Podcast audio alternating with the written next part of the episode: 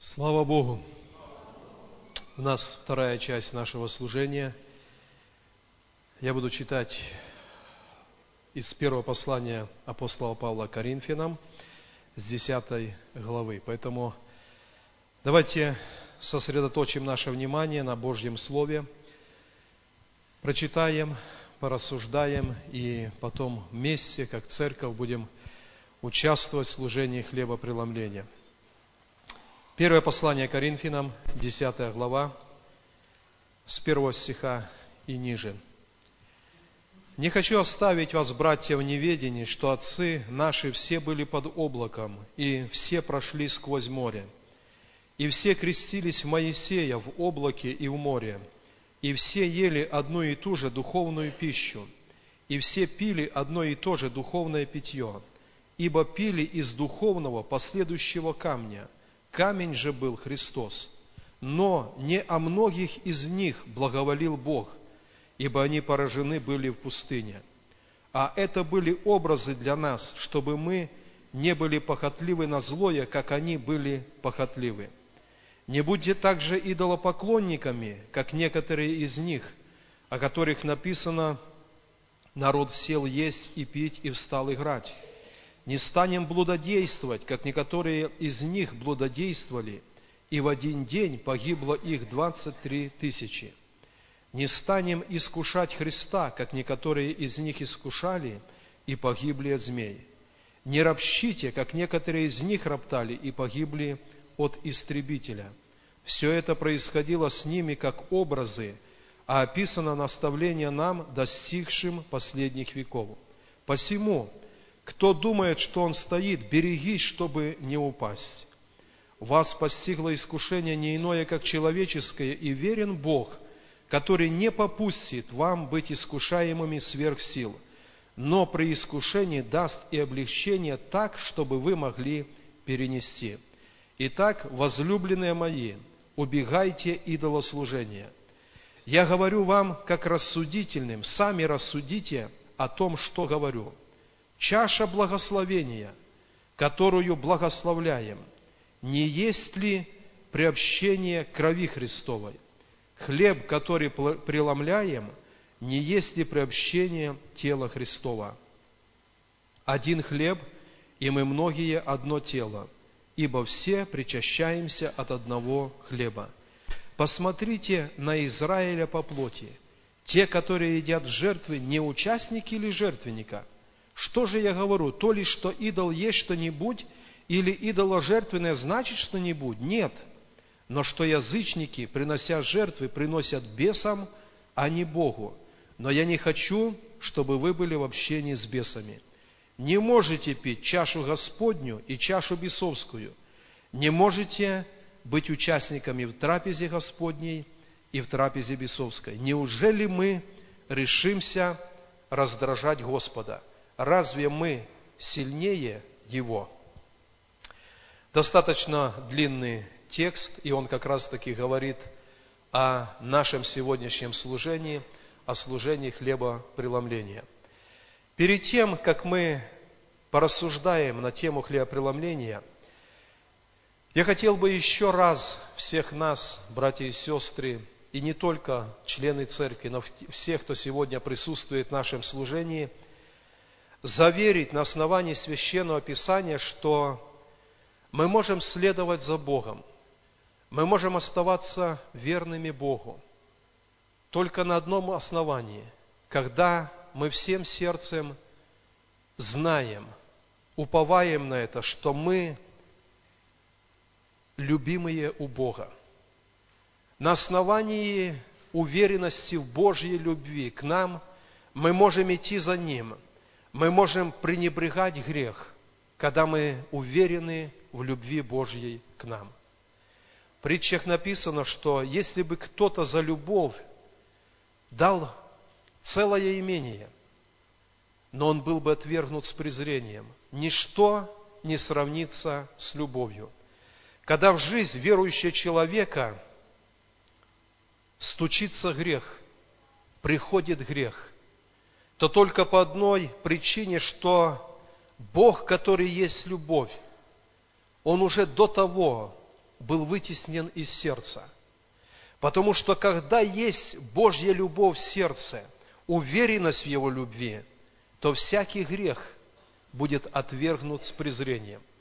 Поэтому пусть всегда наше сердце, оно заботится о том, чтобы получать через рассуждение удостоверение в Божьей любви. Бог любит меня, и в ответ на Его любовь я также всем сердцем люблю Господа. Иаков пишет, что мы много согрешаем. Мы можем где-то оступиться. Мы можем огорчить сердце Небесного Отца. Но когда на земле, в земных родителей, непослушные дети – и делают то, что ранит сердце отца или мамы, мама и папа их не перестают любить по-прежнему. И невзирая на причиненную боль, папа и мама любят своих детей.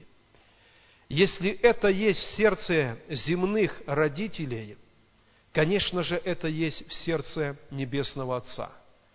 Даже когда человек оступился, но будучи рожденным свыше однажды, Бог ожидает его приближения к себе. И я повторюсь перед тем, как мы будем рассуждать о хлебопреломлении, в нашем сердце должна быть уверенность, Бог возлюбил меня, и в ответ на Его любовь я также люблю Его. Тогда всякое искушение и всякий грех, он будет отвергнут с презрением, потому что ничто не может сравниться по цене с любовью. Давайте подумаем, насколько эта любовь Божья, уверенность в ней есть в нашем сердце. Иоанн пишет, смотрите, он как восклицает, смотрите, какую любовь дал нам Отец, чтобы нам называться и быть Его детьми. И это сказано так, как будто всего остального можно и не говорить. Смотрите – Какую любовь дал нам Бог? Мы называемся Его детьми, а Он наш Отец. Это самое безопасное состояние, самое неуязвимое состояние, когда мы знаем, уверены в Божьей любви, и в ответ на нее мы являем нашу любовь. Я прочитал это место Писания, которое в последних стихах говорит о хлебопреломлении – но вначале повествуется об Израиле. Они были избраны. Бог определил провести их через пустыню, и в этой пустыне они встретили многие искушения. И во многих искушениях они упали. И Писание говорит, смотрите, как делали они, а вы так не делайте. Они впадали в блуд, вы так не делайте. Они впадали в ропот, вы так не делайте. Они стали искушать Христа, не делайте так. Они впали в идолопоклонство, не делайте так.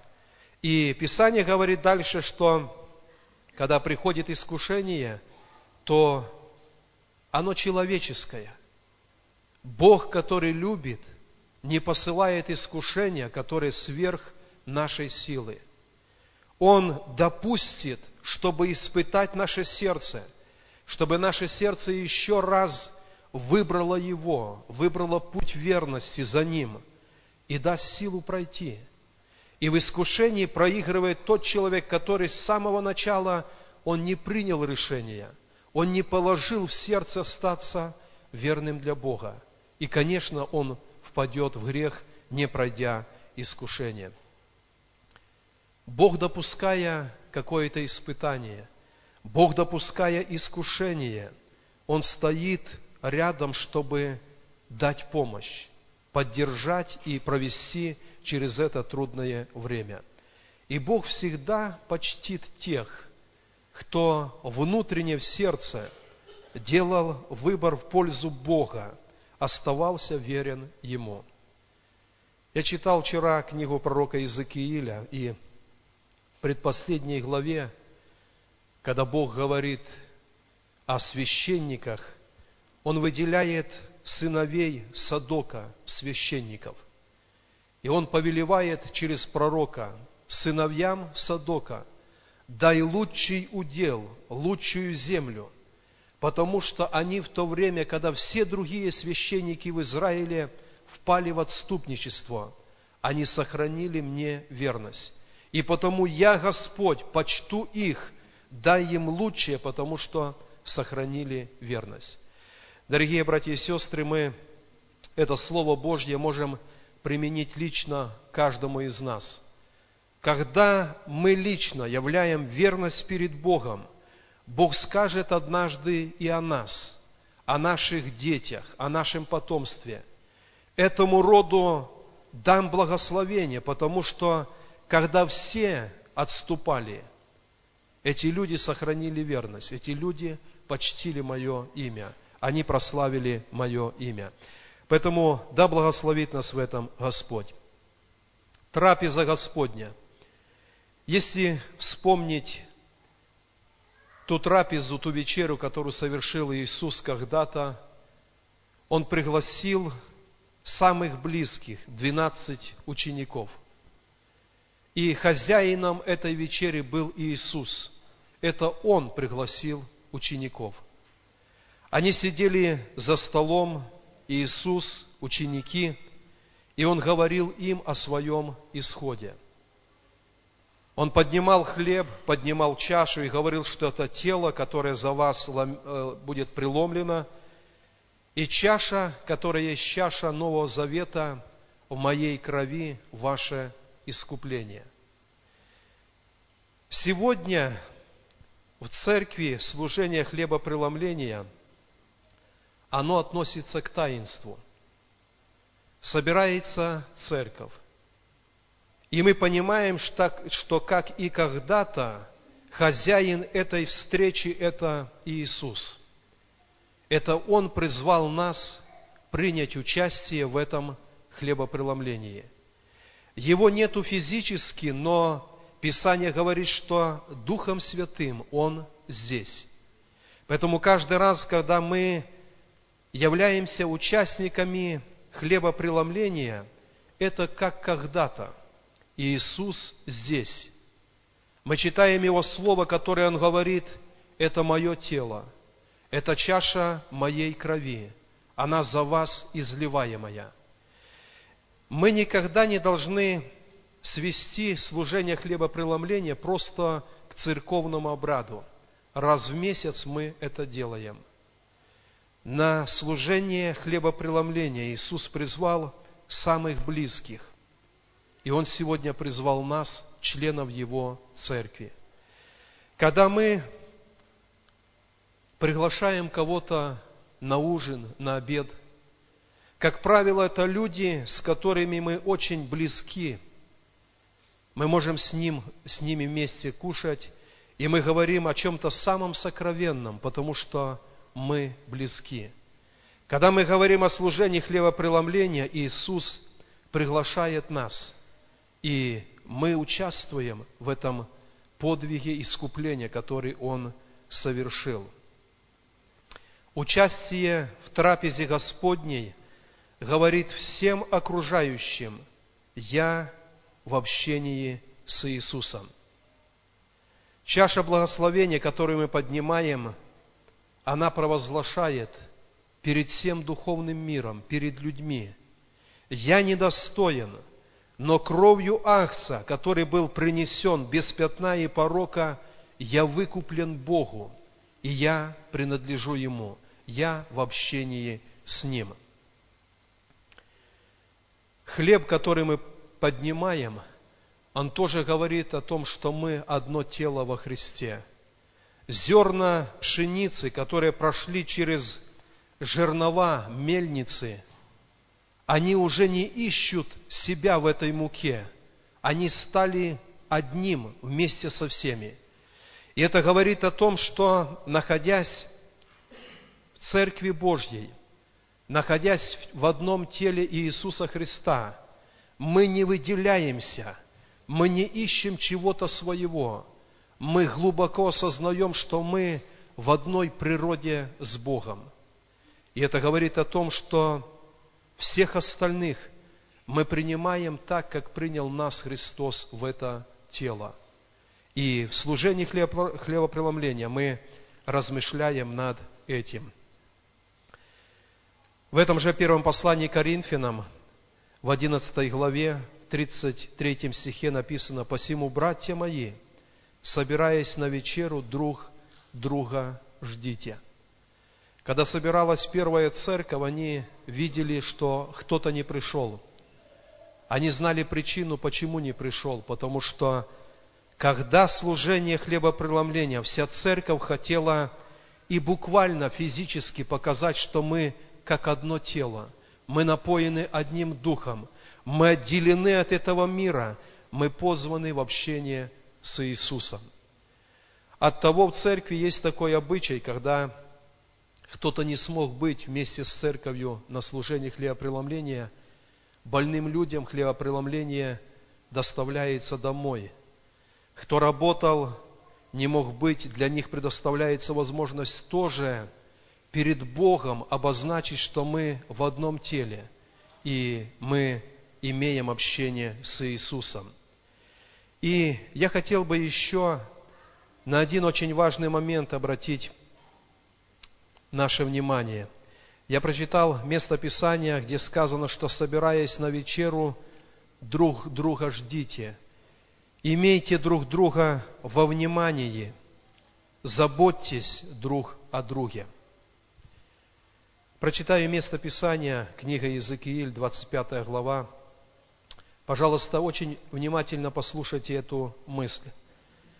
25 глава, прочитаем 6 и 7 стих.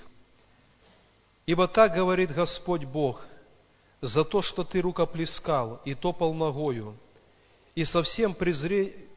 и со всем презрением к земле Израилю душевно радовался, зато вот я простру руку мою на тебя и отдам тебе на расхищение народам, и истреблю тебя из числа народов, и изглажу тебя из числа земель, сокрушу тебя, и узнаешь, что я Господь. 12-13 стих этой главы. «Так говорит Господь, за то, что Едом жестоко мстил дому Иудину и тяжко согрешил, совершая над ним мщение, зато так говорит Господь Бог, простру руку мою на Едома и истреблю у него людей и скот, и сделаю его пустынею. От Фимана до Дедана все падут от меча». 15 стих и ниже – так говорит Господь Бог за то, что филистимляне поступили мстительно и мстили с презрением в душе на погибель по вечной неприязни. Зато так говорит Господь Бог, вот я простру руку мою на филистимлян и истреблю критян и уничтожу остаток их на берегу моря. Какая мысль? Когда Израиль согрешил, Бог допустил, чтобы и Маав, и Идом, и филистимляне, они произвели над ним суд Божий. Но когда эти народы производили суд над Израилем, во всех этих стихах, которые я прочитал, написано, что они душевно радовались. Они мстили так, что где-то превозмогло мщение Божье. С отвращением, с презрением мстили мстительно – и Бог в отношении этих троих народов говорит, так как они делали это с такой радостью в душе, то они будут подвержены суду Божьему. Собираясь на вечеру, друг друга ждите. Многие люди, они потерпели поражение, упали, были лишены милости Божьей – Потому что когда Бог судил кого-то из своего народа, они душевно радовались. Они говорили, я так и говорил, я так и знал. Человек допрыгался. Если в сердце избранных, омытых кровью Иисуса, соединенных в одно тело, бывает подобное настроение, то человек тоже не избежит суда Божьего. У нас есть много отступников, которые были членами церкви, они в отступлении. Собираясь на вечеру, мы и их ждем. Ждем возвращения, ждем восстановления. Судя кого-то, мы судим грех, судим неправду, но внутренне, когда видим, что рука Божья касается жизни, судьбы человека, мы сострадаем. Мы плачем за него перед Богом, потому что мы хотим отразить сердце Небесного Отца. Книга Исход, 32 глава. Давайте откроем, пожалуйста.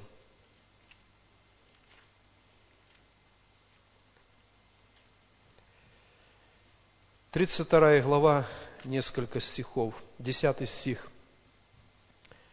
Когда Моисей был на горе перед Богом, Израиль отступил, сделал золотого тельца.